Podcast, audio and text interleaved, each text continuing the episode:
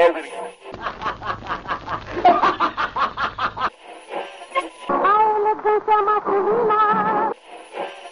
a poupança da Merinos continua numa boa.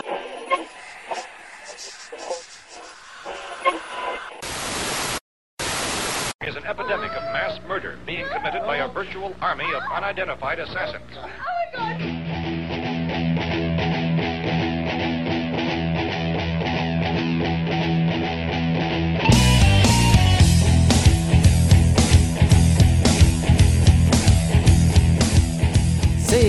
Seja bem-vindo você, Welcome. ser vivo ou não, né? Nunca se sabe quem tá aí do outro lado a mais um episódio do podcast Frequência Fantasma, podcast sobre filmes de terror, suspense, mistério e todo esse universo.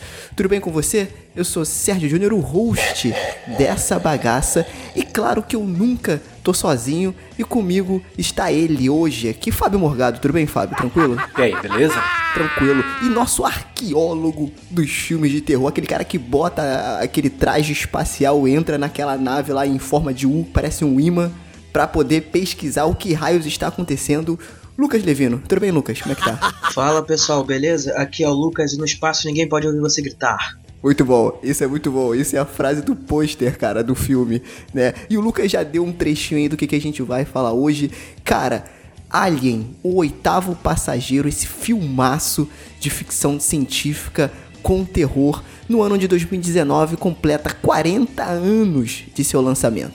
E aí, é, em vez da gente falar de um episódio analisando, entre aspas, assim como a gente sempre fala, e ninguém é crítico aqui, né? Mas dando a nossa opinião sobre o filme e tal, a gente vai fazer isso um pouco hoje, mas a nossa intenção é mais celebrar, é mais conversar e mostrar aí um pouco do que a gente gosta, do que a gente acha interessante e como que esse filme influencia até hoje. Não só os outros filmes de terror que a gente tem aí, como o cinema, né? A indústria como um todo. E aí, lembrando, né, que primeiro assine nosso feed aí no seu aplicativo de podcast. Estamos, estamos também no Spotify, no Google Podcast. Então assina a gente lá para seguir. É, estamos também nas redes sociais. Aí você segue a gente onde você achar mais interessante. Aí estamos no Facebook, no Frequência Fantasma, no Twitter arroba Frec Fantasma e no Instagram arroba Frequência Fantasma. Lembrando que no Instagram, como eu sempre falo aqui, a gente posta lá, avisa lá primeiro que o episódio já tá no ar, a gente posta alguns bastidores dos episódios lá, né? Mas segue a gente aí onde você quiser, beleza? Então é isso, chega de enrolação e vamos para o cast.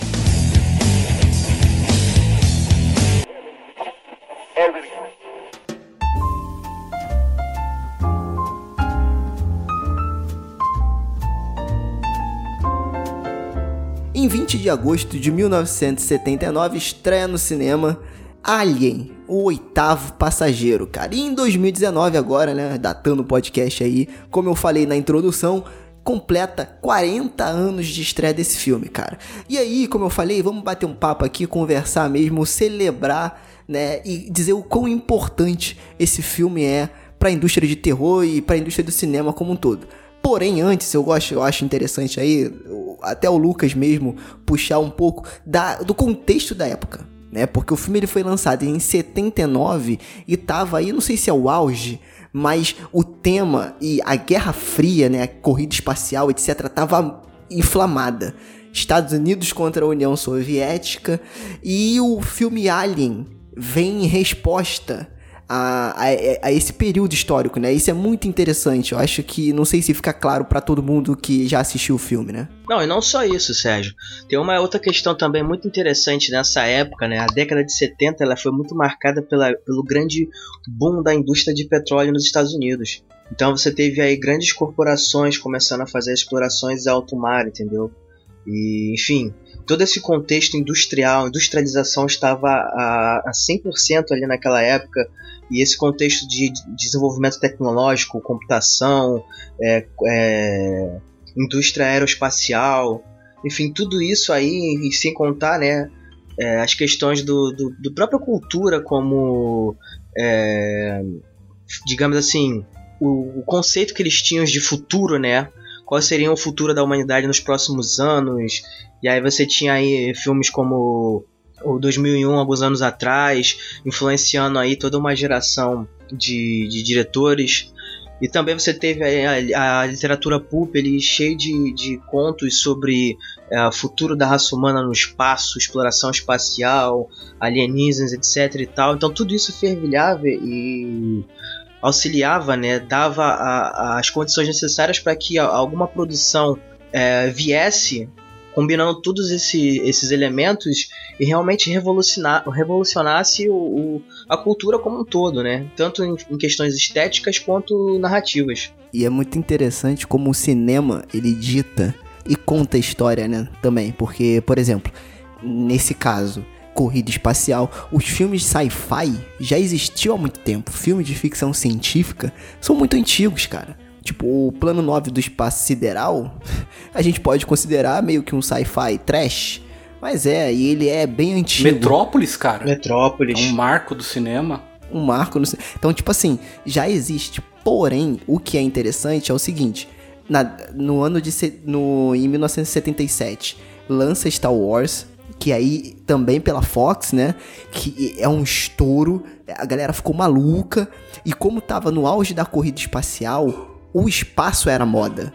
Assim como hoje os filmes de super-heróis é, é, a moda você ter os, os superpoderes e, e, e, e, essa coisa extraordinária, né? Como também teve a, a, a época dos filmes de Velho Oeste, a gente também teve um marco para os filmes de ficção científica, né? Na verdade, para mim, que eu, sou, eu gosto do gênero, não sou um amante, mas eu gosto do gênero, sci-fi nunca perdeu, a, a, a, é, nunca saiu de moda né? É sempre interessante. Mas nessa época, o espaço estava muito na moda. Então, o que que tem no espaço? Por que que tá todo mundo brigando para ir pro espaço? Então, todo esse contexto fortalece ainda mais a narrativa do filme, do Alien, né? E isso é muito bacana, cara. Assim, Star Wars, ele tá na lista dos filmes sci-fi mais influenciadores. Para mim, Star Wars não é um filme sci-fi, é, ele tem elementos ali, mas ele é mais um filme de fantasia. Apesar de eu ser fã, ter tatuado Star Wars na pele, sou fanzaço.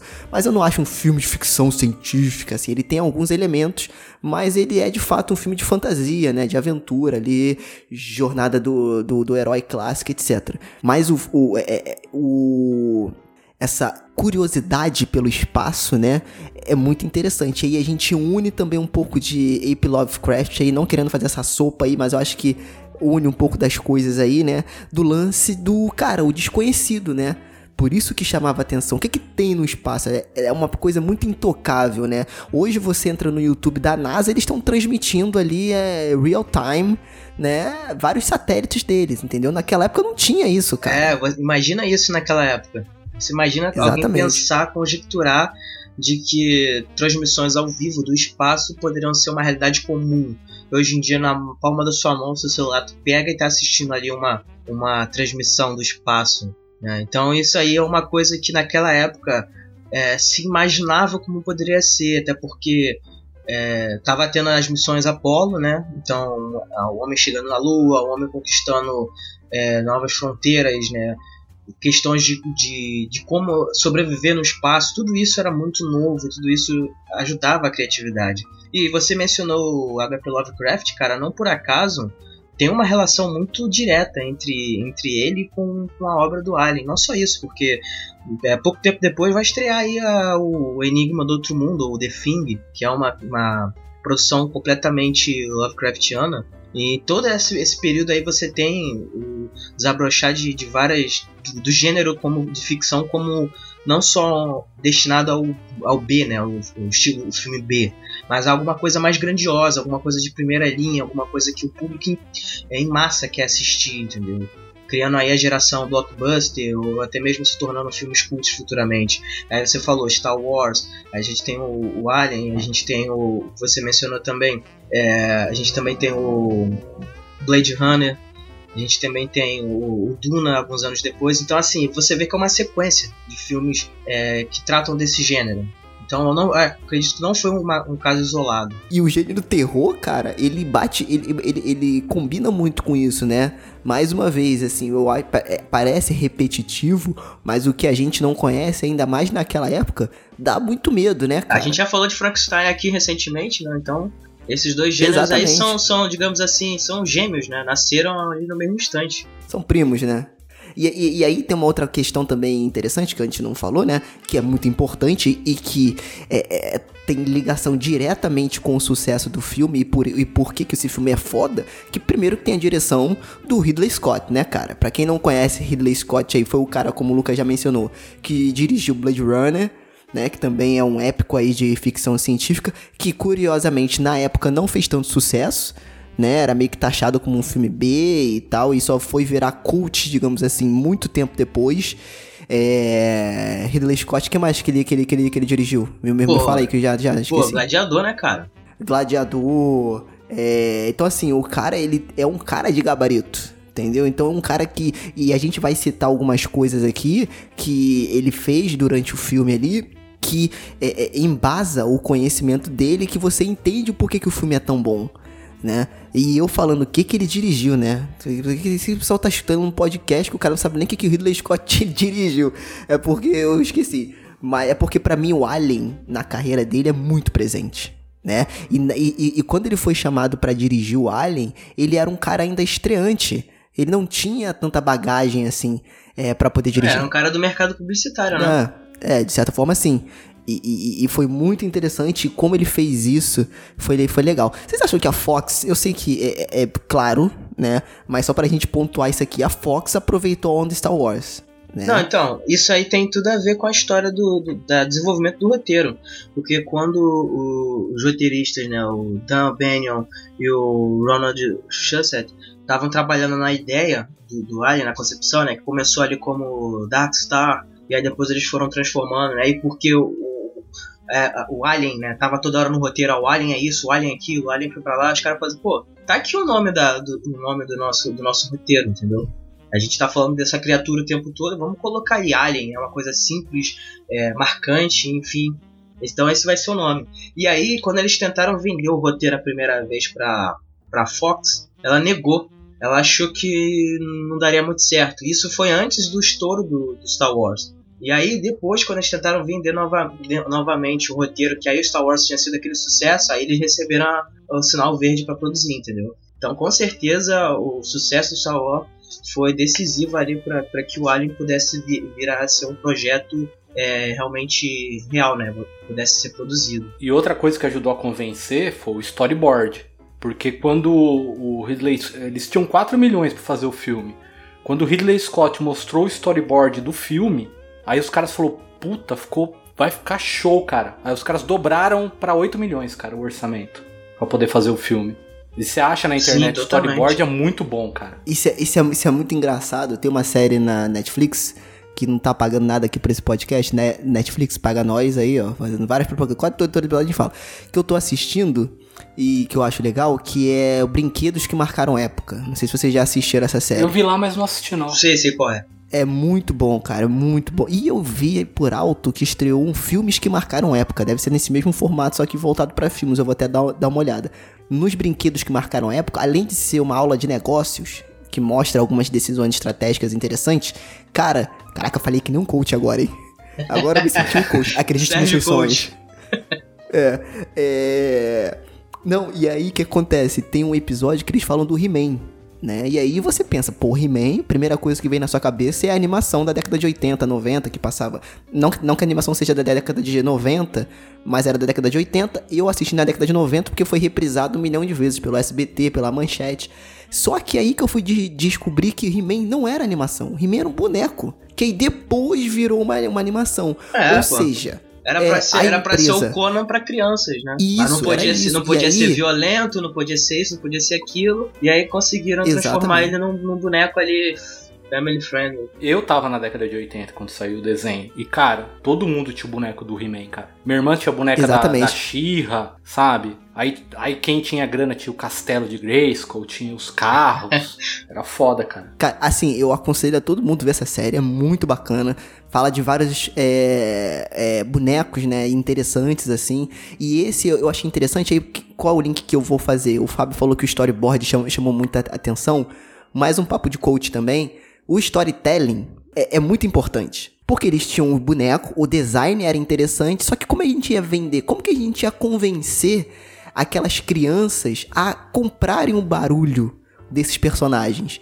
E aí quando você interpreta, quando você joga isso, registra num papel, no caso num storyboard, você materializa aquilo para criança. Então no caso do He-Man foi transformar aqueles bonecos em personagens que existem. De fato, numa animação, eles têm uma história, têm um universo, e aí fazer com que você querer, com que você quisesse participar daquele universo também né? É muito legal também nesse mesmo, nessa mesma série eles falam do Dia Joe que na, no verso da caixa o cara que criava o design dos bonecos ele criava uma pequena história contextualizando a história de cada boneco daquele. E aquilo ali é, era insumos para criança. Claro que tem um lance da criatividade, dela fazer do jeito dela, dela, dela criar a história dela, mas ela tinha um background para ter o start e começar a criar em cima daquilo ali.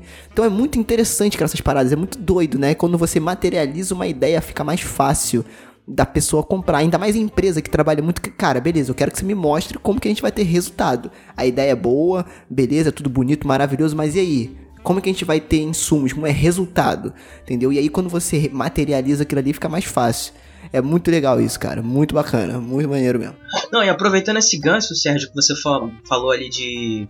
Não só um boneco em si, mas toda a questão de ter uma, uma ideia, um conceito e tal, para gerar tudo isso, né? Criar todo um universo em volta. Que foi basicamente o que aconteceu com, com a franquia do Alien, porque quando o, os roteiristas estavam trabalhando ali na ideia e tal, eles estavam pensando em conceitos de uma criatura e tal, que atacasse astronautas, enfim. Mas aí eles foram impactados quando eles é, conheceram uma obra de um artista plástico chamado H.R. Giger, é, conhecido como Necronomicon, que era um, um livro cheio de, de, de, artes e tal, produzida por ele sobre, é, digamos assim, criaturas humanoides, meio máquinas, meio homens, tem toda uma questão meio sexualizada envolvida e assim a fusão do homem com a máquina e tudo isso foi assim é, primordial para que eles pudessem adaptar esse conceito, entendeu? E o mais interessante é que o e ele estava trabalhando com outro é, diretor é, hollywoodiano, né, que é bem conhecido até um, um diretor chileno chamado Alejandro Jodorowsky, que ele estava trabalhando no desenvolvimento de Duna, né, tanto que a gente já mencionou anteriormente. Só que esse projeto ele nunca aconteceu de fato. Né? Ele era muito complexo, enfim, a história é, tava, muito difícil de sair do papel, o projeto ser aprovado. Acabou que ele virou filme por, por, por, por outro diretor, outra produção futuramente. E aí ele aproveitou né, todo esse conceito criado de futuro e tal e aplicou ali no, né, nessa ideia do filme. É, você, você, você, você falou que eles, se, que eles se esperaram no Giger, mas ele de fato tra trabalhou na produção, né? É, ele foi contratado para fazer o Xenomorfo. Ele foi contratado para fazer Só o Xenomorfo. O Giger, é. o Giger, assim, para quem não conhece, ele já era famoso. Sim, e sim. ele produziu até capa de banda de black metal. Se você pegar exemplo, Celtic Frost, a capa do álbum To Megatherium, é uma obra do Giger. Só que o Giger é meio maluco, tanto que o, o, o Alien é uma piroca com perna e boca, tá ligado? E dente. É uma piroca Mas isso tem um porquê. Tem, é, é dele. O, a, história, a história de vida do Giger é interessante de, de você dar uma. Não, é, o pai dele era, o pai dele era farmacêutico. É, ele né? era então totalmente ele maluco. Esse... Ele desenvolveu essa técnica é, meia de arte meia cibernética, sabe? Ele tem um museu, o Museu Giger, que tem umas obras puta, muito da hora mesmo. Mesa, cadeira que o cara fez, trono. É muito legal de ver.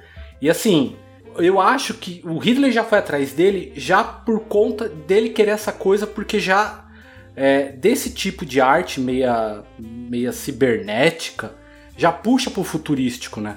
Uhum. Você entendeu? Já vai na, na ideia, sim, puta, uma coisa meio que dá uma, uma ideia de futuro e ao mesmo tempo é, é, é aterrorizador, né? É, e foi interessante também, cara, que o Peter. É, eu acho que é Peter Archer, né? O Archer, que foi o diretor de, de elenco. É, o xenomorfo ele foi feito à mão, né? Então, assim, não era uma fantasia fácil de se manejar, de, de, se, de, de, de se usar. E aí, no caso, entra a genialidade do Ridley Scott, que a gente vai falar. Mas foi interessante que ele fez teste com ator, com jogador de basquete, já fez teste até com mímico, cara. Mas, aí que tá, isso que eu acho legal. Que a gente tava comentando em off, e eu concordo com o Lucas, que um filme ele começa antes do antes das gravações, antes deles começarem a gravar, o filme já começa. É muito interessante, cara. Tem os livros da Dark Side também, Dark Side paga nós, aí ó, que conta a pré-produção, a pós-produção, a produção de alguns filmes de terror. Então tem o Sexta-feira 13, tem o A Noite, é, A Hora do Pesadelo, né, que eu tenho, e é sensacional. E você vê como o filme começa antes mesmo da gravação do filme. Então, pro Peter Archer achar uma pessoa para fazer o xenomorfo era muito difícil, nas características que ele imaginou e que o Ginger também ali desenhou e traçou para ele. E aí ele num restaurante né, num bar, encontrou o Bolaji Badejo, que é um ator, que era um nigeriano, que não tinha nenhuma experiência com cinema, nem nada, mas ele olhou pro cara e vestiu mentalmente o, o xenomorfo nele, cara. Tipo, o cara tinha mó pernão, né? Ele tinha uma estrutura óssea que, que, que era meio que, ele até fala, né, que tinha que, tinha que lembrar um louva-a-Deus, que era meio que um inseto, né, alguma coisa assim. E, e- e- cara, é, é muito bizarro o cara conseguir ver em uma pessoa a fantasia ali, né? Digamos assim. Eu fico É. imaginando esse nigeriano chegando em casa do bar.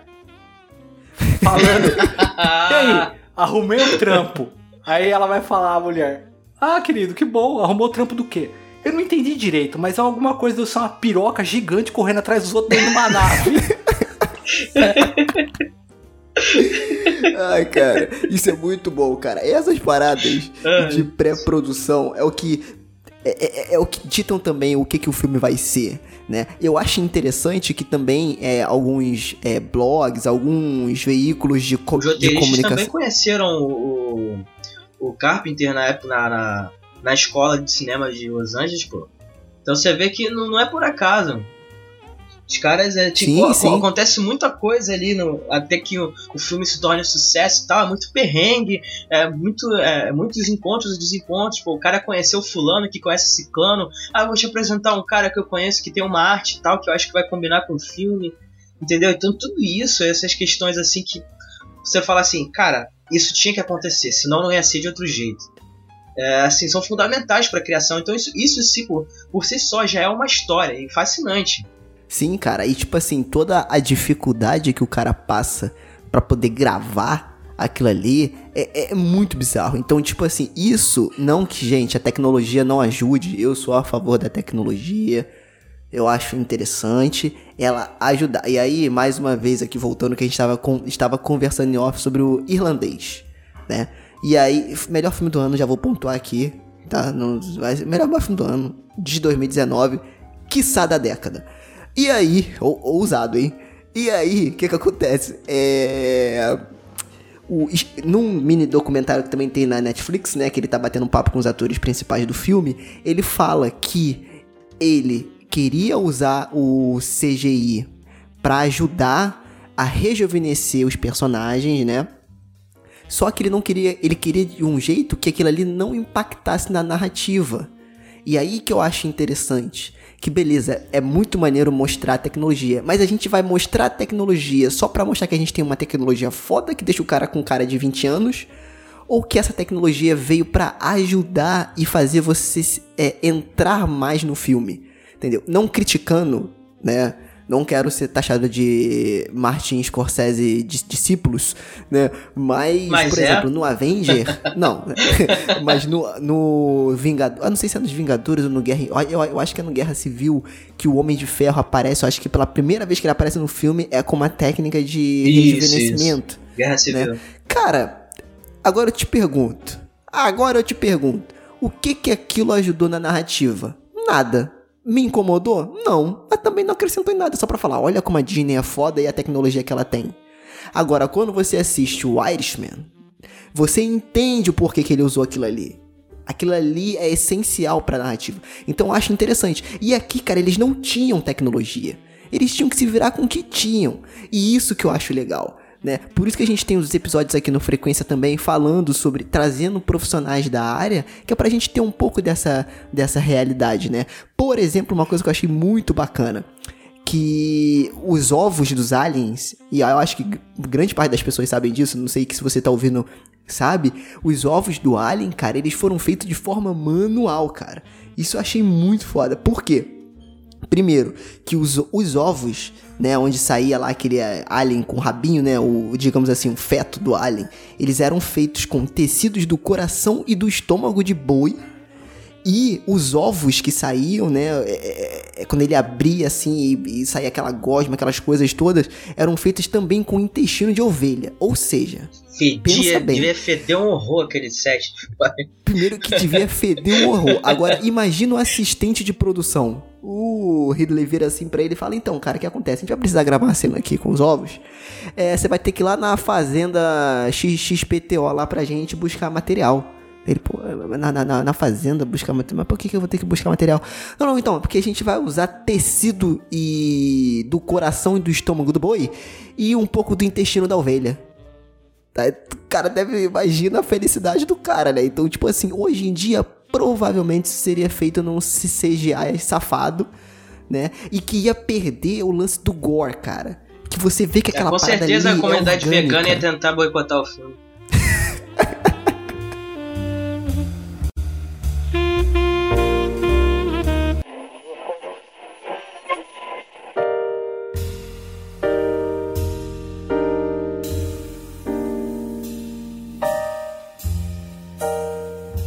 Uma outra questão legal também, cara, que você falou, no início do filme, cara, primeiro que a gente falou lá no início sobre é, re- referência de Star Wars, uma das primeiras cenas do filme é exatamente uma câmera embaixo da nave e a nave passando assim, né, mostrando a grandiosidade dela.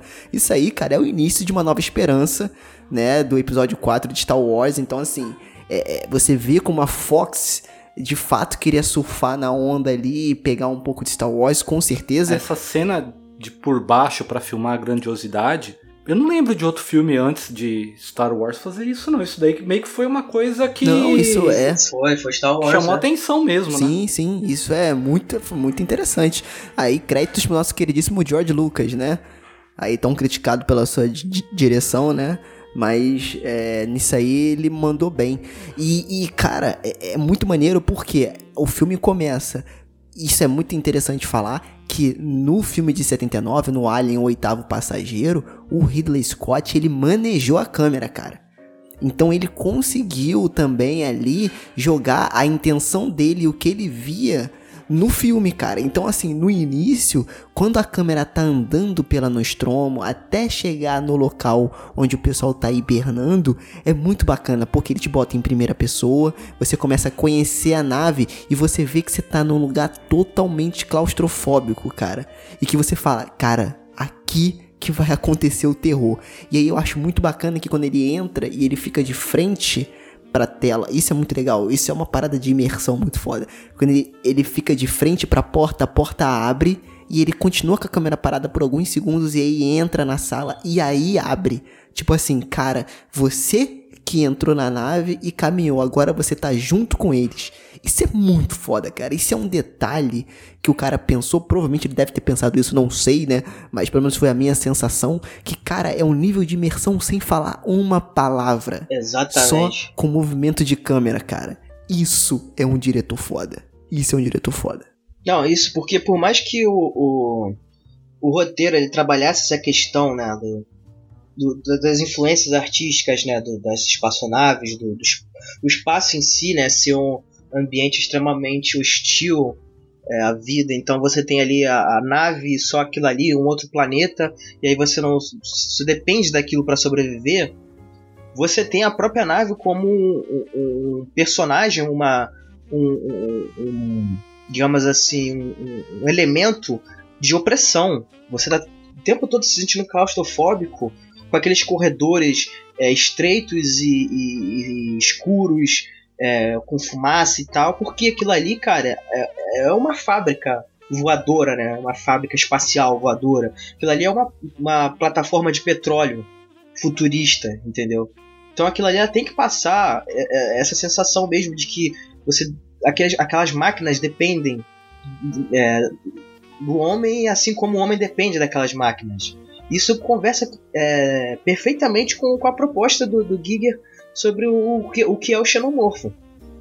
Exatamente. E aí, cara, eu acho interessante que a gente pode trazer, falando um pouco mais da influência do filme, hoje, como que filmes, por exemplo, de casas mal assombradas, que nada mais, se você for pensar também, o Alien, de certa forma, ele é um filme ali de casa mal assombrada, cara. Em alguns aspectos. A, a galera tá dentro daquele lugar, eles têm que se virar ali dentro e tem alguma coisa perseguindo eles ali dentro. Né? Só que em vez de ser uma casa é a nave, em vez de ser um espírito, digamos assim, é o alien. Né? Então é interessante. Então ele usa todo esse lance da fotografia, da iluminação, porque lembra que a gente falou lá que a roupa era difícil de manejar, de tal. Se eu quero que você dá para contar nos dedos quantas vezes o alien aparece em cena.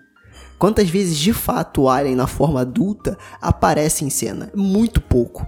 E quando ele aparece, é muito difícil aparecer ele de corpo inteiro. E isso, mais uma vez, cara, é um golaço do, do Ridley Scott. Porque ele consegue criar tensão, você fica preocupado com aqueles personagens do que vai acontecer o filme inteiro vendo o Alien, cara, três, quatro vezes. É, mas isso foi justamente Entendeu? por conta de, de ser muito pesada a roupa pro cara usar, né? Eles foi, ele foi sendo cortado do roteiro, né? Exato. Assim, foi meio que uma coisa forçada que acabou dando certo, assim. Não era que a intenção não, então, dele não era mas a gente volta. Alien, né?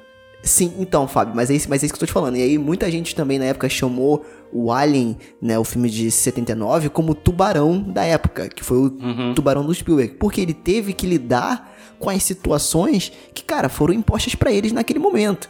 Entendeu? Então, tipo assim, cara, não dá para manejar essa roupa, beleza, a gente vai ter que fazer um jeito entendeu? De, de, de, de, filmar isso e passar terror de alguma e forma. Que fica muito bom, então, o cara né? teve que se virar Porque ali. você não mostrar fica, aí... fica às vezes melhor do que mostrando mesmo. Exatamente. E ele mostra, cara, ângulos muito legal do, do, do Alien. Coisas que te realmente bota medo. Inclusive os produtores falaram, né, da, da enorme influência que, o, que as obras do Hitchcock tinham, teve para esse filme. Então toda essa, essa, essa questão que você está mencionando, Sérgio, ela, ela dialoga diretamente com isso. Todo esse, esse ambiente que, que por si só ele já, já passa essa sensação, esse sentimento, né? E você não mostrar ali o, o agressor, né?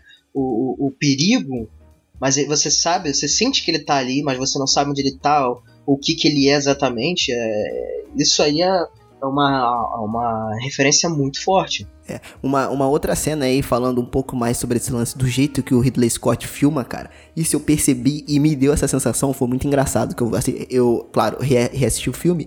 E aí tem um momento que o Dallas, que é o comandante da nave ali, antes dele morrer, né? E, e, e, aí ele entra naqueles dutos de ventilação para poder fechar os caminhos, alguma coisa do tipo, ou então tentar pegar o alien de alguma forma, que ele tá com a lança-chamas. Essa cena é muito Se boa. vocês perceberem, é muito foda. Por quê? O que, que, que o Ridley Scott faz? Ele tá dentro daquele duto. A nave já é claustrofóbica. Então o duto é mais ainda. Né? Então o que, que ele faz? Ele deixa a câmera próxima num close-up muito foda na, na, na, cara de todo mundo. Porque ele não te dá momento para respirar. É tudo muito claustrofóbico. Então você não consegue ver o que tá acontecendo ao redor. Você só consegue ver a expressão do Dallas, o chão que ele tá pisando, um pouco da parede e a expressão da galera que tá atrás auxiliando ele, né? Não, e detalhe, fora a, dos dutos. porcaria do, do, do, sensor de movimento, cara, aquilo ali também merece destaque. É muito porque bom, aquela, cara, porque muito os bom. caras tentando, é, é, tentando é, captar o sinal do, do do xenomorfo dentro da nave, dos dutos, e o cara falando, ele tá onde? Na direita, na esquerda, e não sei o que, aí o cara desce e aí ele dá de cara com o Alien. Porra, cara, aquela cena é muito foda. Eu me lembro quando eu vi essa. É eu me lembro que essa cena quando eu vi quando eu era criança, cara, eu me caguei de medo. É muito boa ela. Porque, cara, você. É assim, bom. você assiste a primeira vez, cara, você compra total aquele. aquele, aquele desespero que o cara tá, tá ali dentro. Porra, o bicho tá aqui, tá onde? Ele tá atrás não sei o que, tudo escuro, aí o cara vira a câmera. Quer dizer, o cara vira a câmera que tá no, no capacete com, com a lanterna e o lança-chamas e o cara não acha aquele bicho de jeito nenhum. Porra, cara, aquela, aquela sequência é sensacional. E aí a gente puxa um pouco pro medo também, e, e, como o filme também, alguns conceitos são utilizados até hoje, esse lance da gente não conseguir lidar com a tecnologia, tipo assim, o homem é um ser superior que conseguiu desenvolver uma tecnologia que vai conseguir desbravar o universo. E cara, quando o homem fica largado no universo, quando as coisas saem do roteiro, que é o que acontece, na Nostromo, porque o roteiro deles era irem direto Terra. pra órbita da Terra, entendeu? E aí quando alguma coisa sai do controle, a tecnologia sai do controle do ser humano ali, cara, é nada. O ser humano é um nada e como diria Carl Sagan, é um pálido ponto azul no meio do universo. Eles ficam perdidos, eles não sabem o que fazer. E isso é muito bom, cara. E quantos filmes usam esse conceito de tecnologia, da- do ser humano não conseguir lidar, e, e qual- e quais as consequências disso, né? Então, cara, é- mais uma vez, esse é um filme. Também é uma frase clichê divisor de águas, né? Eu ia falar, é um filme divisor de águas. Mas que de fato foi, entendeu? São conceitos que são utilizados até hoje, que funcionam até hoje, né, cara? Pô, você vê aquele filme. Tá certo que o filme não é tão bom, mas pô, aquele filme Vida, não sei se vocês viram, que é é numa estação espacial sim, e sim. tal. Aham. Porra, cara, aquilo ali é uma. Quase, é quase uma refilmagem do, do, do Oitavo Passageiro. Só, só que mal feita, né? É, só que é, não, não, tão, não tão bem produzida. Mas enfim, é, você vê ali que é, esse conceito de você ser dependente de alguma coisa, né? Nem, às vezes nem sempre é tecnologia, às vezes pode ser de outras pessoas também, ou enfim. E ao mesmo tempo você está sendo perseguido por algo, ou então você tem alguma, algum conflito, algum, algum, algum perigo, alguma ameaça, cara. é- é, assim, você pode identificar isso em vários filmes. E isso é bacana também falando do duto de, de ventilação, como que o roteiro ele vai crescendo de uma forma que, tipo assim, cara, você tá numa nave, tá claustrofóbica. E aí as coisas começam a acontecer. Você vê, beleza, não tem como ficar pior. E fica pior. O cara fica preso na fucking duto de ventilação com o alien. E aí você vê que as coisas não tem. Eles, eles conseguem, tipo assim, um respiro, tipo, ah, beleza, a gente tem uma ideia, vamos seguir essa ideia. E quando eles começam a fazer uma coisa, dá muito errado. E você fala, beleza, não tem mais o que eles fazerem. Aí eles têm uma outra ideia. Você fala, beleza, agora eles vão seguir. E aí dá uma outra coisa muito errada. E a situação vai escalonando pra um nível até o, o final, né? De como é que o final se desenrola. Mas, cara, você fica numa tensão o filme inteiro. Ele não cai o ritmo. Ele só. Ele só. é, é, tipo, você já sabe o que tá acontecendo, cara. É um alien preso numa nave e ele vai matar. Ele tá disposto a matar todo mundo. E mesmo com um filme meio que telegrafado, você ainda se surpreende com o que acontece, cara. Isso é genial. E aí, créditos para o Dan O'Bannon, né? Que é o roteirista do, do filme. Ele, inclusive, dirigiu aí é, A Volta dos Mortos-Vivos de 85 também, que é um clássico. E, e, cara, méritos pra ele de ter construído aí junto com o Ridley Scott, né? Que, claro, apoiou ali toda essa tensão durante o filme inteiro, né? Não, e se você pegar essa parte de. de. digamos assim, de ritmo, né? Ele é um filme muito cadenciado no início. Então você a, a nave, como você falou, começa devagar no espaço, aí até mostrar todo mundo acordando e tal, aí os caras recebem um sinal, descem no planeta, aí a replay fala, já falei que isso vai dar merda, não volta pra nave, que esse cara tá, tá zoado. Enfim, até toda essa parte, o filme ele tem um ritmo. A partir do momento que o que o alien sai da- do peito do cara, aí o filme muda completamente. Entendeu? Então, E isso é uma cena que a gente tem que falar, hein? com certeza. Porque essa cena, cara, primeiro, pra quem não sabe, essa cena foi surpresa até mesmo pros atores. Então, isso e tá vendo? Isso é o que transforma um filme num filme foda. Será, cara? Eu, eu ouvi falar isso, mas será que isso daí não é meio que pra vender? Pode ser, tá? Ah, vendeu bem. Pode ser. Mas, cara, não, se- é, mas- não, mas não, vendeu não é bem, uma porque se crítica, mas assim, a sei cara, lá, cara, é meio. Não Cara, mas se você foda. vê a cara. É, se você vê a cara dos atores, cara, durante a cena, se você der um pause na cara daquela lourinha lá que eu esqueci o nome dela, que toma o jato de sangue na cara dela, ela fica sem reação. A mão dela tá tremendo. For real, cara. É uma parada bizarra. Isso porque eles foram avisados que o. Que o. Que o pô, me esqueci o nome do ator agora. Ah, eu também não lembro. John Hurt, eu Isso, acho isso. o nome dele. Ele ia, ele, ele Kane, ia né? fazer uma. a- na cena, ele ia. do- do- da janta e tal, ele ia passar mal. Isso era sabido, entendeu? Eles sabiam que isso ia acontecer. Agora que o sangue ia, ia jorrar ali e tal, eles não estavam sabendo. E eu, eu, eu acho que pode ter acontecido, entendeu? Mas assim, é uma daquelas coisas que, né, ficam, viram lendas, né? Na produção do filme. De certa forma, sim. Mas que a cena é muito boa. É, é sensacional. Tanto que ela foi até parodiada no. Várias vezes. É. Acho que no SOS tem um louco solto no espaço do Mel Brooks. Esse filme é muito bom. É, tem a cena que o alien sai e começa a cantar. Hello, my tá baby, ligado? hello, my baby. ele, ele sai, É muito ele bom, sai com um chapeuzinho, com dançando, Uma cartola tá, e uma bengala, né? Hello, my baby, É. hello, my honey.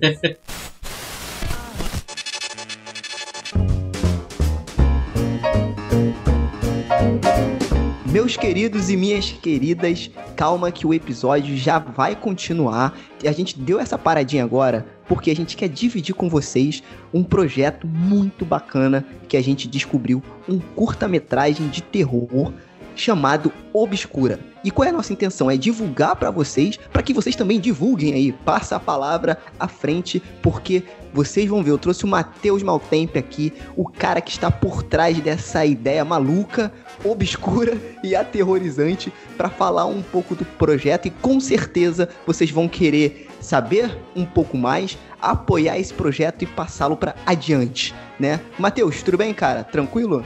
Tudo bem, tranquilo. Então, fala um pouco aí do projeto Obscura, do curta-metragem, do que se trata é, esse curta, porque eu já vi o teaser e meu amigo deu aquele aperto na calça, né? Deu aquela, bo aquela bo borradinha básica. Explica pro pessoal que tá ouvindo. Fico feliz que deu aquela borradinha básica, fico feliz também da oportunidade de estar divulgando o Obscura aqui. Bom, o que, que é essa doideira aí que é Obscura? O Obscura é o novo curta-metragem da minha produtora com alguns amigos de Campinas, a Sucoecêntrico Filmes, e é o nosso segundo filme de horror. É, o Obscura, ele pretende trazer dentro desse filme muito da estética dos anos 80, principalmente da televisão brasileira, por conta de uma das personagens que fazem parte do filme, a Laura Sorridente. É, não vou chamar ela de monstro, não vou chamar ela de assombração, mas ela é uma das vilãs, heroínas. Talvez o filme seja sobre ela, talvez não. E o fotógrafo Henrique. E o que é o Henrique? Quem é o Henrique? O Henrique é um fotógrafo paparazzi que ele tira foto de pessoas famosas, políticos, em momentos constrangedores e expõe nos jornais que ele trabalha. E alguma dessas e algum desses trabalhos dele causaram algumas consequências, como por exemplo o suicídio da própria Laura Sorridente. E no filme, ah, no curta-metragem, a gente tem o encontro dos dois quando ele tá para revelar as fotos de uma nova figura, de uma figura política importante para a época. E aí, quando ele vai revelar essas fotos, a Laura aparece. É legal citar que a Laura era uma antiga apresentadora de programas infantis da televisão, ela já foi atriz, e ela transforma o laboratório dele num programa de TV macabro que é inspirado nos melhores slashers dos anos 80 e nos splatters também, só que a gente tentou trazer de uma forma brasileira, principalmente trazendo esses exemplos da TV, é, como a Xuxa, as Paquitas, vocês vão ver que tem muita coisa dessa cultura pop e a nossa principal inspiração foi para isso foi o bingo. Mas a Laura não tá sozinha. Ela trouxe o assistente de palco dela, que eu chamo de Louro José do Mal, o Jota, e os dois vão acabar com o Henrique lá. Vão fazer ele se revelar. Cara, isso é muito bom. É uma coisa que a gente fala muito no Frequência, que é o lance da gente trazer essas histórias de terror um pouco pras nossas vidas. Porque hoje em dia tem muito lance de espírito, demônio, essas coisas assim, né?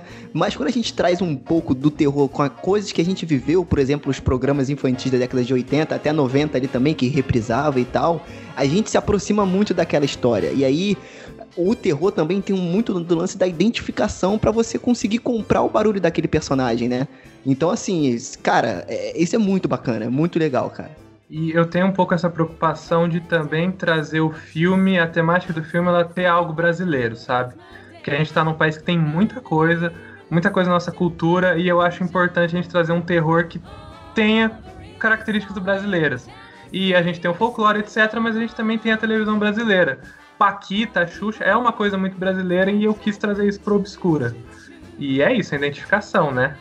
Então, beleza. Ó, vocês já ouviram aí sobre o que é o projeto, já deu aquela curiosidade, você quer saber, quer saber mais profundamente o que raios é o Obscura e como que isso vai se desenrolar, né? Então, Matheus, fala pro pessoal aí onde que as pessoas que estão ouvindo podem encontrar aí o Obscura nas internets da vida, é, nas redes sociais, enfim, aonde que a pessoa quero ver e quero apoiar o Obscura, onde que eu encontro?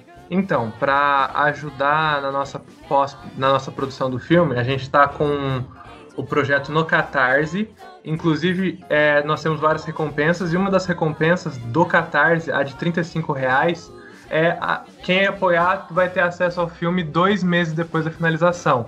Ou seja, lá para fevereiro. Então a pessoa está muito curiosa, apoiando com 35 reais o link privado, ela vai ter acesso ao link privado. E também tem outras recompensas que dão acesso a várias outras coisas, como o nosso making off. Então a principal forma dela ter acesso agora é apoiando o nosso filme no Catarse e ajudando a gente a conseguir financiar o filme e terminar, de, a, terminar a finalização. Também o filme ele vai estar disponível em festivais, nós vamos mandar para vários festivais de nicho e também gerais. Então é bem possível que o filme esteja passando aí em algum estado próximo da casa dela, São Paulo, Rio de Janeiro, Salvador, é, passando no sul. Então a gente vai mandar para o Brasil inteiro, então vai estar em festival também. Eu espero que esteja, né? E também nas nossas redes É. sociais do Supercêntrico Filmes, vai estar os teasers lá, vai ter estilo, etc. As pessoas vão poder saber mais do Obscura nas nossas redes. Então é isso, galera. Então, ó, se deu aquela curiosidade, vá buscar aí o Obscura no Catarse e vamos apoiar mais uma vez o cinema independente, as produções independentes, né? Como vocês sabem aí, a gente sempre aqui traz alguma coisa independente, algum projeto independente no Frequência Fantasma, porque eu acho que dessa forma a gente acaba se ajudando e começa a cada vez mais proliferar e dissipar aí a palavra do terror, beleza? Então é isso, valeu, Matheus. Obrigado mais uma vez. E você que está ouvindo aí, vamos voltar aí para o nosso queridíssimo episódio sobre o Alien, o oitavo passageiro. Valeu, galera. Um abraço.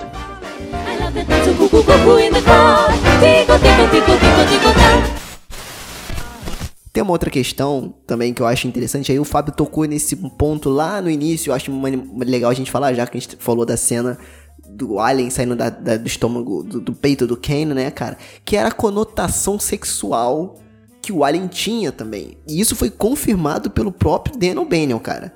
Que era o, que era o roteirista. Né? Porque alguns pesquisadores aí, é, é, é, críticos e tal, eles enxergam de certa forma uma, com uma conotação se- sexual nos fatos ali que acontecem no filme. E o Dan O'Bannon confirma isso. Né? Ele fala que é, o filme também, além de ser um filme de terror, ele tentou fazer uma alusão ao estupro masculino, né?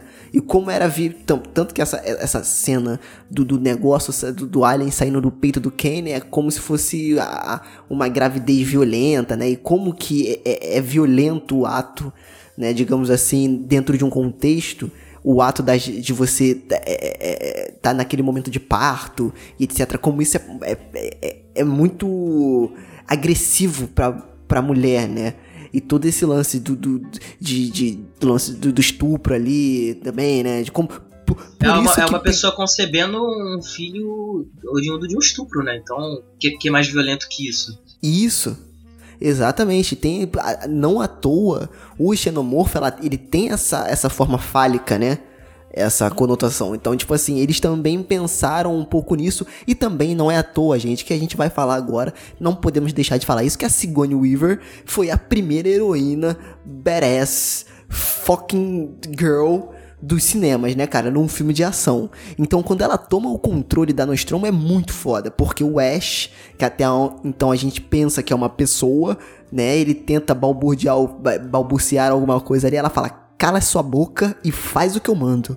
Eu falei: "Porra, é isso aí, replay". Cacete. E ela tomou o controle pra ela e ela muda assim do nada, cara. Porque ela é uma pessoa ali mais contida e do nada, quando ela tem que fazer esse turnover à força, ela toma o controle da nave, cara, e você sente a força dela. E é muito. Isso é empoderamento feminino. Empoderamento fe- feminino é você aparecer com um cofrinho aparecendo no final do filme, rapaz. no filme do Ridley Scott, parceiro. Isso é empoderamento feminino. Não, tá detalhe, essa, é- nessa época aí era a época dos brucutus, pô. Você tinha Stallone, Schwarzenegger, Sim. você tinha. Pô, você tinha o. O. O, o Braddock, pô, como é que é o nome dele? Chuck Norris? Chuck Norris, pô, esqueci. Esqueci. Enfim, Chuck Norris, cara. Você tinha essa galera aí nessa época, entendeu? E aí você bota os caras pra, pra matar um monte de gente com metralhadora, e aí você bota uma mulher pra enfrentar uma criatura dos infernos vinda de outro planeta. E aí? Entendeu? Então é muito foda, cara. Exatamente. E eu acho legal que ela não ganha na força bruta. Não, Né? Ela ganha na inteligência.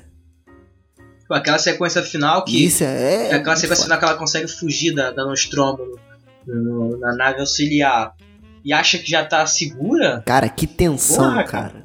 Putz grila, cara. Eu já tinha visto o filme, mas a cena cria uma, uma, uma, uma tensão quando ela volta pra tentar desativar a bomba e por tipo dois segundos ela não consegue. Ela, puta merda, agora vou ter que dar um jeito. E é aquele desespero e tem que pegar o gato. E caraca, você fala, meu Deus, esse é aquele conceito de bombs time, né? Que é o tempo, aquele, tipo assim. Tem vários filmes que usam esse conceito expositivamente ou não, tipo, alguma coisa vai acontecer nesse período de tempo e o cara tem que salvar o mundo nesse período, né? E aí, no caso, é o que acontece ali dentro daquele contexto do filme, ela tem que fazer aquilo tudo correndo e você já tá desesperado, você, meu Deus, Ripley. E tipo assim, eu sabia o que ia acontecer, mas mesmo assim eu fiquei tenso, cara. Mais uma vez isso aí, mérito pro roteiro, é uma técnica que até hoje o pessoal usa, de cara, você tem um tempo pra resolver esse problema, se você não resolver esse problema, algo muito ruim vai acontecer. E diversos filmes não conseguem executar isso da forma que o Alien conseguiu fazer, sabe? Isso na sequência final do filme. Não, e, Isso é muito, cara. Isso é muito. não, e aí ela foge, tá na cápsula de, de, de resgate lá, pronta pra, pra invernar, acha que já tá tudo segura, cara. Na hora que ela vai mexer na bolsa, sei lá no que, que a porra sai a mão do, do alien ali, do, do lado ali do maquinário, cara. Que, assim, é uma, uma coisa que a gente precisa destacar. A forma eh, do alien, por ele ser uma criatura meio, digamos assim, robótica, né?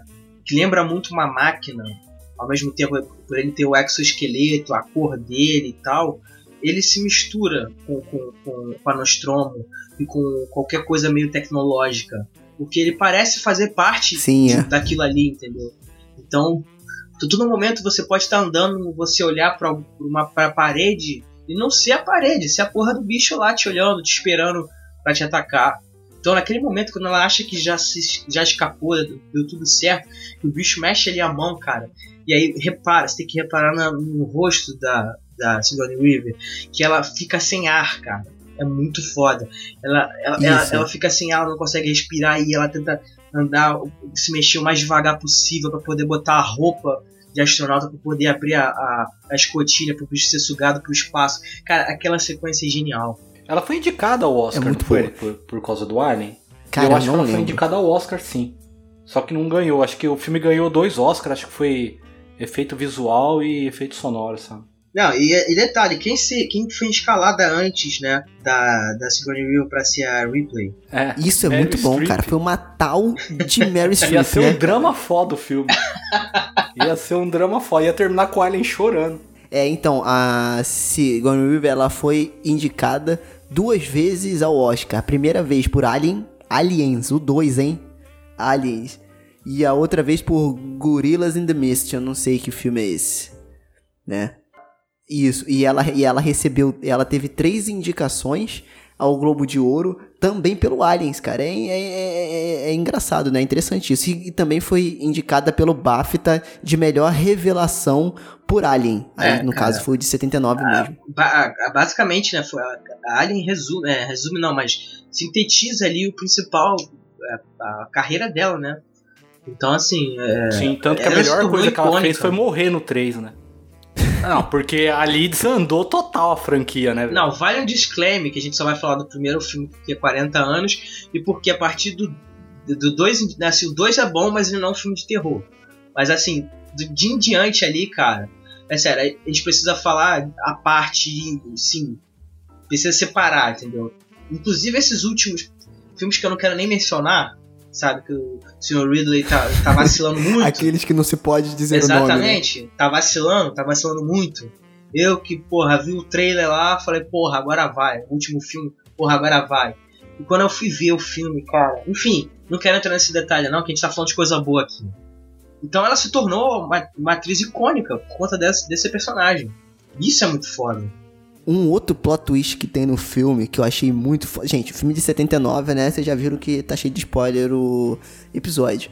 Cara, quando revela que o Ash é uma máquina, cara, é sensacional. E mais uma vez, efeito prático dele babando aquela gosma e ele sendo queimado, eletricutado, quebrado, estraçalhado. Cara, aquilo ali, você não sente medo, mas você sente um horror, cara. Tipo assim, você fica enojado com É, o aquela filme agora, né, cara? é, aquela coisa orgânica, né? Sem falar também que a gente deixou passar do Alien que fica preso na cara do Kane e vai enforcando ele aqui. E aí que eu te falo, se jogasse um, C, um CGI ali, ia ficar tão escroto. Mas porque você vê que é uma coisa orgânica, uma coisa viva apertando, apertando ali, e tu vê o raio-x, que é uma coisa como se aí o médico fala, o Ash, né? Ele tá passando o oxigênio pra conservar o corpo dele, como se fosse um hospedeiro. Cara, aquilo ali é muito aterrorizante, cara. Fala que parada bizarra, cara. E você não vê a expressão do cara. Você vê meio que ele paralisado mesmo. Aquilo ali é muito Não, e, foda. e vale cara. um parênteses aqui, ô, Sérgio, que é a questão da ciência envolvida no filme, porque ele é um filme de terror, mas é um filme de, de ficção científica. E a ciência é muito bem embasada. É, aí eu já sou burra, não sei a nada ciência disso. é muito bem embasada, porque se você reparar na, na Nostromo, o, o visual dela e tal, as escotilhas, é, o, o- toda a parte do, do, do, do corredor ser todo forrado e tal, aquilo ali, se você compa- comparar com o visual de uma estação espacial hoje em dia, da Estação Espacial Internacional, você vê que é, é bem similar aquilo ali, entendeu? Claro que não tem, por exemplo, gravidade, né? Os caras vão andar e tal, normalmente. Não se compara em termos de, né, de propósito, porque aquilo ali é uma fábrica voadora. Mas é, você vê que é muito bem embasado toda a questão da, da tecnologia da época, as escotilhas, o cara ter que puxar uma alavanca, enfim. E, e o próprio xenomorfo, a biologia dele, dele ter todo um estágio de, de desenvolvimento de, de, de vida, cara, é muito bem feito. Da, enfim, no, no primeiro não tem a rainha, mas você, você supõe que existe um, um ser que coloca esses ovos. E aí até do ovo saiu o, o, fe- o facehug, para depois ele botar uma, uma larva dentro do, corpo da pessoa, para sair o, o chestbu- é, chestburster e se transformar no xenomorfo propriamente dito, com as características do hospedeiro, cara, tudo isso torna o, o- a criatura icônica. Entendeu? Ele não é simplesmente um monstro tal, com sangue ácido. Não, cara. Você acredita que aquela coisa é real porque o desenvolvimento né, bio- biológico dele é muito bem feito. Então você pode detectar isso em várias criaturas na natureza, entendeu? Tem, por exemplo, vespas que botam ovos na barriga de, de aranhas e eles começam a consumir aranha por dentro, depois eclodem e saem da aranha, já numa fase adulta. Cara, isso, é- esse filme é genial, é só isso que eu tenho pra dizer. É muito bom, cara. E também tem um conceito legal aí que a gente falou um pouco no episódio do Frankenstein, que é até onde a ciência é capaz de ir para poder fazer uma, uma descoberta, né? Até onde é, é, é- qual é o limite da, co- da corrupção humana? Olha aí, falei bonito agora. Pra você conseguir fazer uma, uma descoberta. Porque a missão da nave, no caso ali, era de fato pegar esse ser biológico, que é o Alien, e levar pra Terra, né, pra estudá-lo. Sim, Aquela totalmente. Nostromo, na verdade, era, era, uma, era, era uma nave de carga, e a carga era o Alien, né? E tipo assim, eles estavam sendo usados ali como meros... É, Cobaias, né? Espiões ali, na, é, como, como, como cobaias naquilo tudo. Então assim, cara, até onde a gente tá disposto a fazer essas descobertas? Sério mesmo que você quer instalar... Sério, sério mesmo que você quer comprar lugares em Marte? Pra poder instalar pessoas lá. Então, tipo assim, até onde a gente quer ir, É, né? então, o, Sei o lá, é robô, muito a louco função do nisso. robô era justamente essa. Era garantir que o, que o, que o que a criatura, o alien, chegasse na Terra. Então, nem que pra isso toda a tripulação da Nostromo tivesse que morrer. Então, é, era justamente Exatamente. isso. A questão do. do O objetivo é objetivo, né? é, é, o- é, como, é que, como é que fala, né? O- a visão industrial ali do, do, do, que, que- do, do objetivo, né? O- acima de tudo, então, inclusive da, da, da questão humana, né? Do ser humano. É, isso é muito forte, é como se fosse uma, uma verdadeira crítica social. Então, até que ponto você vai arriscar vidas humanas em prol de um objetivo?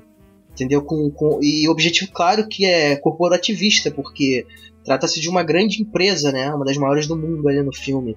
E aí você tem esse feedback um pouquinho maior depois no, no, no resto da franquia. Mas enfim, é, isso é muito interessante e dialoga muito com a época em que o filme foi lançado. Eu queria falar um negócio com o Fábio, que aqui a gente em off, estava conversando questão de tecnologia do filme e tal, que o, que o Fábio mencionou. Não, agora eu quero que você me explique esse lance de, de, porque, qual é o problema de ter manivela, de ter, de ter essas paradas no, no, no filme? Cara, o cara tá falando pra mim de futuro, e aí o cara vai descrever o futuro, certo? Uma nave, ele, tá, ele perde o maior tempo descrevendo no, no, no livro a nave, e aí o cara me vem com botão analógico e manivela, velho. em 79, cara, e o Ridley Scott entrega uma coisa muito melhor na, na tela, sabe? Pra mim ali o cara, o cara não soube. O livro não me agradou por causa disso. O cara não soube usar a imaginação. Você entendeu? Ele não soube, cara. Não, mas também o conceito de tecnologia pro Ridley Scott na época era ter luz, né? Quando ele entrava na Mother, era só Mas já é um alguma coisa. isso Não, mas já é alguma coisa. Ó, que tecnologia. Já é alguma coisa, pisca-pisca. Pisca, o botão é outro não se tecnologia. esforçou, tá ligado? O cara que foi escrever o livro, sei lá, ele assistiu Metrópolis e falou, beleza, o futuro é Metrópolis, que é um filme que foi feito em 1900 e nada, velho. Cara, Não, não, então, mas teve. foi- mas Se esse- você vai me escrever uma coisa sobre ficção científica, me entrega alguma coisa. Porra, cara, mas Star Wars, o cara só falta descer da Millennium Falcon pra empurrar aquela porra? Ô, mas. Caralho, velho, olha a diferença, mano. Não dá nem Não, cara, mas então, mas, mas, foi, mas, foi o que, mas foi o que eu mencionei. É, essa concepção do estrelista, é, você se baseando numa uma, uma plataforma de petróleo ou uma, uma refinaria, porque de fato é, a Nostromus é isso. Não tô criticando, É, você ela, não tô criticando ela ser mecânica. Só que a parte de tecnológica, ela, te- ela tem. O cara tem que dar uma coisa a mais do que ele simplesmente meter uma manivela, cara. Sabe? Então, mas, mas você você, chegar, mas você não sabe- pode ter maçaneta numa porta num filme futurista. Não tem lógica. Você viu, sabe como soa destoado isso daí? Aquilo ali era, era o futuro de, mil- de 1980, né, cara? Eles iam entrar Pô, na o cara década de já 80 tinha, ainda. Então, pra eles, o velho, de já futuro é tinha onde o cara se inspirar. Mas, é- mas aquilo, cara, tá de acordo com a ciência. Tanto é que se você vê na estação espacial, você tem um sistema eletrônico e você tem um sistema é, analógico, hidráulico, que se, se o eletrônico falhar, você não tem como pedir pra, um, pra, um, pra porra do mecânico vir da Terra pra te ajudar. Entendeu? Então você tem que ter um sistema auxiliar pra ajudar. Então faz todo sentido, cara, ter manivela, ter, ter a porcaria de uma, de uma chave, enfim. Não, cara, não, porque a nave já tinha uma, uma- um protótipo de inteligência artificial. Se a nave não tivesse, Não, sim, beleza, mas- mas... a nave tinha, cara. Então, basicamente, a nave era como se fosse uma avó. Eles desembarcaram com a nave pra ver o que tava acontecendo. O, o- o computador tinha que ter falado: leva o guarda-chuva, porque talvez chova. Põe um agasalho. Não, isso é uma coisa que no filme não é muito bem explorado, no, livro explora mais. Ai, cara, tá, vamos encerrar. Não vai conseguir convencer o Fábio. O Fábio não vai mudar de ideia. Eu entendi o ponto de, do Fábio. Eu também tô do lado do Lucas. Eu gosto desse lance retrofuturista. Mas é, eu também acho que é gosto, vai muito gosto. Quando eu vi o Prometheus, que é um filme que se passa antes da porra do filme, e os caras tem, tem, tem holograma, tem a porra toda, eu falei, mano, que porra é essa? O que, que aconteceu, cara? Por isso que eu falo que tem que privatizar, tá ok? Tem que privatizar pra valorizar o capital, tá ok? Ai, velho. Ai, meu Deus. mas, mas eu acho esse visual mais foda, cara. Eu particularmente acho foda. Eu também, eu também. O Fábio que é um velho chato.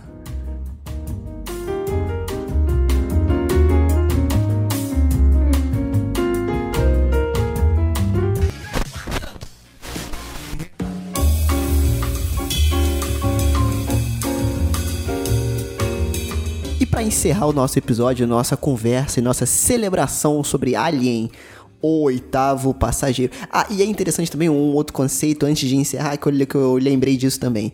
É quando o Lucas falou do lance da dele tá meio que parecendo que fazia parte da nave, né, uma parte inte- integral da nave, a gente pode pensar no seguinte conceito que também é usado hoje. Quem somos nós perante ao universo? Olha aí que filosófico, né? Será que a gente indo conhecer o universo, a gente tá invadindo a casa de alguém? Será que o alien invadiu a nossa casa ou a gente que tava, a gente que foi procurar o problema? E ele simplesmente estava ali pra viver a vida dele normal, né? Da, da forma biológica dele. Também tem essa questão, Inclusive, né? o filme ele foi novelizado, né, pelo Alan T. Foster. um livro, né? E tem uma frase aqui bem interessante da capa de uma versão que eu tenho aqui. Ele fala o seguinte, que, que dialoga bem isso com o que você está falando, Sérgio. Diz assim: é, a humanidade sabia ainda muito pouco sobre o universo e apenas explorara uma fração mínima de um só setor. Então, quer dizer, a pequenez humana, né, diante do universo e tal. E assim, a ambição, até onde a ambição vai levar a gente? Até o desconhecido, até lugares em que naturalmente a gente não deveria estar. Então, é, é, é o, o filme ele tem muitas camadas. Muitas, muitas. E mais uma vez, puxando para os dias de hoje, né? Quantos filmes de terror usam esse argumento? De pessoas que vão se aproveitar de algum lugar e aí aquele lugar é amaldiçoado e acontece alguma coisa com eles e eles são os invasores, né? Perante aquela galera que tá ali, entidade, espírito, sei lá o que seja, né? Então, mais uma vez, o filme datando, não datando, mas baseando aí vários conceitos que são utilizados até hoje. E aí sim, para encerrar esse episódio aqui, como eu já falei, celebramos bastante os 40 anos de Alien, é, eu quero que aí cada um diga, na sua humilde opinião resumida, né, o porquê que o filme Alien impacta e influencia filmes de terror até hoje. Ah, eu acho que a, a, a pro, o próprio direcionamento de, da história. Você entendeu? De, por exemplo, você tirar muito a visão é, da criatura. Então não dá tempo de você ficar memorizando. Toda vez que ela aparece é um detalhe novo que você vai prestar atenção. Isso marca bastante em filme, sabe? Essa, toda essa ideia e a própria criatura em si. Eu acho que isso daí para mim, ele não pegou, por exemplo, você, uh, falou muito de uh, conceito de casa mal assombrada, né? É, você vê uma criatura totalmente nova, entendeu? E ela corresponde, ela foi muito bem feita, correspondendo ao tipo de ideia que é no futuro sabe? Eu acho que esse é um dos maiores atrativos para mim no filme, cara. Cara, para mim, é tudo, é, assim, é tentar sintetizar tudo isso que eu falei.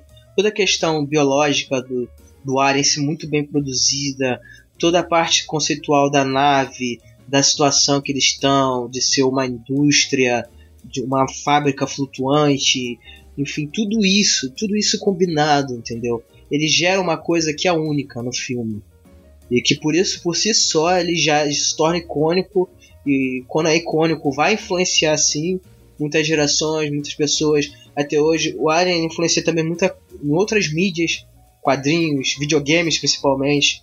Então, por tudo isso, cara, é, ele é um filme assim, na meu, assim, para mim ele é um dos meus, meus filmes favoritos, assim, de longe, quando eu boto na balança com alguns outros filmes assim do gênero. Para mim, Aliens assim tá no topo tanto de terror quanto de ficção científica. Acho que ele é muito bem produzido, ele é muito bem planejado, o conceito dele é muito bem, muito bem feito. Entendeu? Então, para mim, por tudo, toda essa combinação, ele se torna um filme icônico, cara. Assim, ele é sem igual. Então, cara, para mim, é, na verdade, o que torna o Alien um filme icônico e que influencia até hoje é uma coisa simples, que é o Ridley Scott, ele fez muito bem feito o que ele se propôs a fazer. Então, assim, é, é, não é só o filme, foi como eu falei, é toda a pré-produção, é todo o caminho que eles fizeram para que aquele resultado saísse daquele jeito. Então eu acho que foi um mix do que a gente falou aqui. Paixão pelo que tá fazendo, saber o que você tá fazendo, vários conceitos são usados até hoje conceito de casa mal assombrada, conceito de monstro, conceito de claustrofobia, é, conceito de construção de tensão, conceito de usar a iluminação e a trilha sonora. Uhum. É, outro ponto a gente não pode deixar de falar, de mencionar é a trilha sonora, cara. A trilha sonora, que apesar de não ser 100% presente no filme, isso é muito bom do silêncio causar não, tensão. Exatamente. E saber fazer isso de forma. Exatamente. E saber fazer isso de forma inteligente, não com só jump scares, né?